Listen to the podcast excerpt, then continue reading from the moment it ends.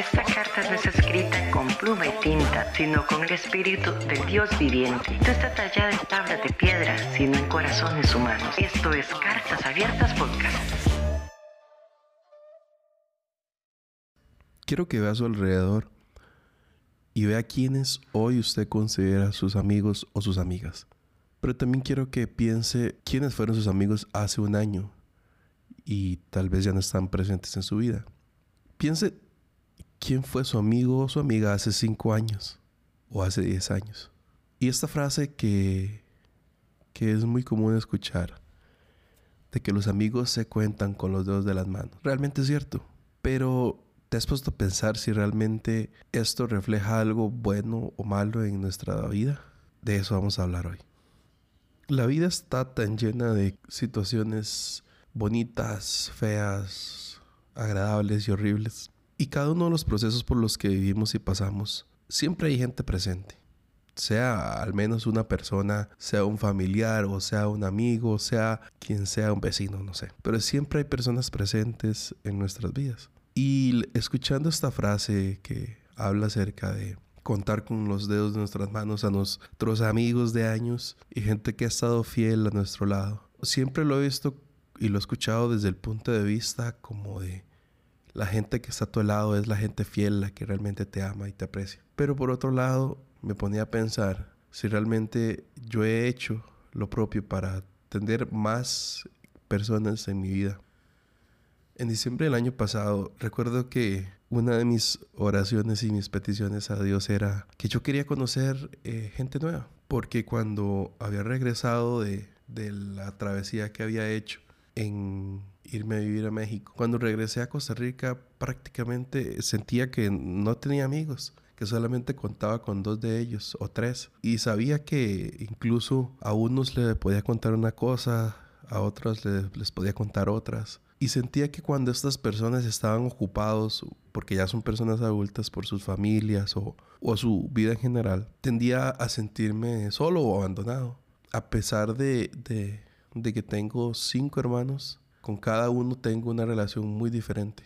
Y eso ha hecho que también ellos formen parte de mi vida y he entendido, he empezado a entender y comprender cómo es que yo me relaciono con ellos y ellos conmigo. Pero en medio de toda este, esta travesía que hemos estado hablando por los últimos meses de sanidad interior y de las cosas que nos afligen, prácticamente siendo, siendo cartas abiertas a, lo que estamos viviendo, me ponía a pensar en mis amigos de hace cinco años y que algunos no están, o sea, no están presentes en mi vida, algunos, pues sí, puede que tenga algún, alguna comunicación esporádica con ellos y, y ahí nos vemos y compartimos y demás. No es algo que es constante ni que tampoco están en mi vida pero hace cinco años sí formaban parte de mi presente, formaban parte de mi entorno y, yo formaba parte de la vida de ellos. Pero por cuestiones de, de la vida, siento que uno conforme va creciendo se va depurando de esa, esas personas. Y uno de los errores más grandes que había cometido era empezar a quedarme en ese círculo de, de, de amigos con los que podía contar con los, los dedos de mi mano y no abrirme la posibilidad de conocer nuevas personas porque de cierta forma estaba harto y cansado de que la gente estuviese entrando y saliendo en mi vida. Llámese a nivel laboral, a nivel laboral es casi inevitable, ¿verdad? Que la gente salga y entre. Eh, pero a nivel personal o, a nivel de comunidad, estaba como un toque ya cansado de eso. Y producto de vivir en México, yo conviví con casi 30 personas por seis meses. Y de esas 30 personas, hoy por hoy puedo decir que tengo un contacto bonito y real solamente con dos o tres. A veces veo en redes sociales a mis amigos y amigas de esa, de esa generación y los veo que ellos comparten y se divierten más por el hecho de que viven en México pues se les hace más fácil verse entre ellos pero hace poco que, que vino un amigo aquí a Costa Rica a visitarme y, y, pudimos estar ahí un fin de semana compartiendo fue, fue muy bonito o sea fue muy bonito ella es la segunda vez que él viene y de verdad, eh, uno ve que esas amistades pueden trascender más allá de, del simple hecho de, de dónde vives. Y como dicen, el, el, poder es querer. Y yo tengo pendiente una visita a México también. Pero en medio de todo esto que uno vive y, pasa y demás, a lo que quiero llegar es qué es lo que está haciendo, qué es lo que está pasando y, y tal vez en tu vida hoy las personas que tienes a tu alrededor, qué tanto te estás abriendo hacia ellas y qué tanto estás dejando que ellos entren y sean parte de tu vida. O tal vez qué tantas barreras estamos colocando para que nadie entre y vea lo que estamos viviendo. El día de... Esto lo estoy grabando un jueves y posiblemente yo me esté mudando en unos dos días a, otro apartamento. Y en las mudanzas siempre ocupo unos amigos.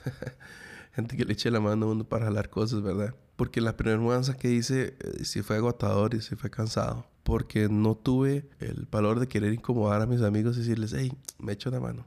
Ya para esa otra sí lo voy a hacer. Pero más allá de si, si te echan o no la mano, en, por ejemplo, en una mudanza, o cuando estás triste, o cuando estás eh, solo, o cuando, no sé, cuando sea lo que sea que estés pasando por dolor, por ansiedad, por temor. Yo creo que, que básicamente la vida puede venir a darnos un abrazo enorme si dejamos que la gente entre en nuestra vida y, yo sé que tal vez hemos sido lastimados por relaciones ya sean amorosas o, de familia que tal vez vienen ahí a, a, resentirnos.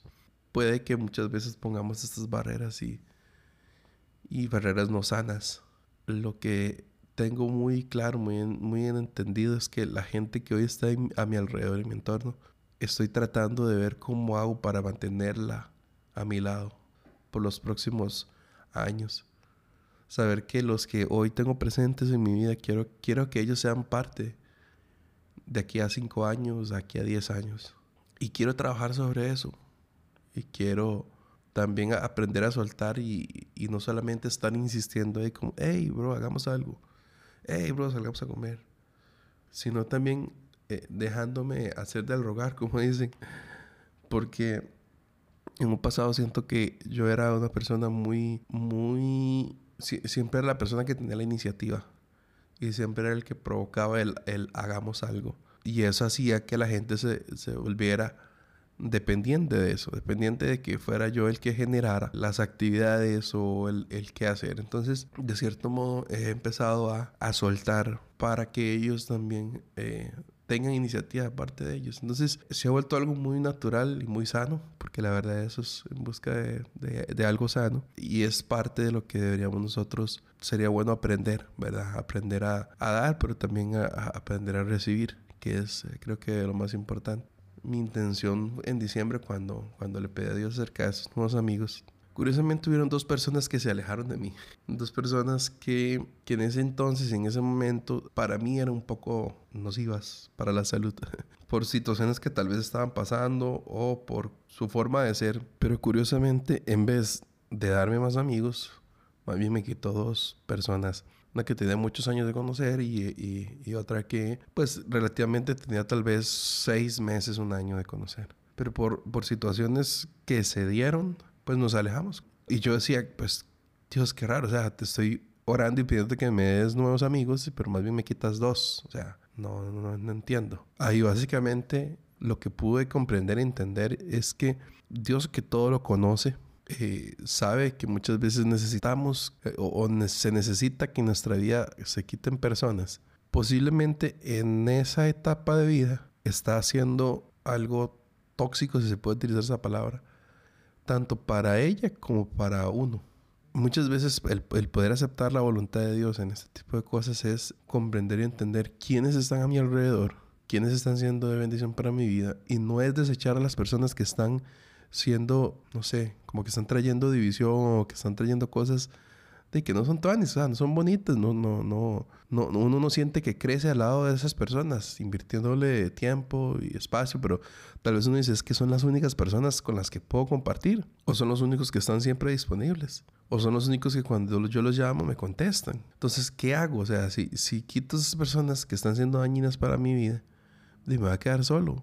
Pero ahí fue donde entendí y comprendí que ese momento de, soledad o ese momento solo era necesario para poder procesar qué es lo que necesitamos en nuestra vida y qué necesitamos sanar nosotros primero antes de dar o antes de recibir algo de parte de alguien también. Entonces, eh, creo que parte del proceso de sanidad de nuestras vidas es poder entender quiénes están a nuestro alrededor, quiénes nos están dañando, como para hacernos un poco al lado, al margen, en pos de defendernos, así como hace el sistema inmunológico cuando detecta que hay algo que no está bien en nuestro sistema, es lo que hace, lo primero que hace es atacarlo, o sea, ir a atacar y ver qué es lo que está pasando y ver cómo genera las defensas para, para la redundancia, defenderse de eso. Entonces, más que andar por la vida diciendo, ok, no, voy a, voy a alejarme de esta persona, ya no la quiero en mi vida, chao, es, voy a dar un paso atrás, voy a dar un paso atrás y simplemente voy a dejar voy a dejar que Dios trabaje en mí, no en esa persona, en mí, porque el proceso lo estamos viviendo nosotros. Y si incluso puedes llegar a tener la suficiente, si se puede decir, eh, confianza de llegar y decir a esa persona, mira, siento que eh, eh, entre usted y yo la cosa está un poco sacando chispas ahí, o sea, no está bien. Y la verdad es que yo prefiero hacerme al lado y luego, y luego retomamos, pero ahorita la verdad es que eh, no tengo ni energía ni tiempo para poder, para poder estar en esto. Y eso es, eso es algo normal que normalmente haríamos en una relación de noviazgo o matrimonio. Pero muchas veces no entiendo por qué no lo hacemos con nuestros amigos. Y les decimos, hey, bro, o sea, esto no está bien, o sea, esto que usted me dijo. O estoy cansado, estoy harto de que usted me esté diciendo y recordándome a, mi ex. O estoy eh, cansado de que usted me esté recordando el, eh, el dinero que que perdí o, no sé, X.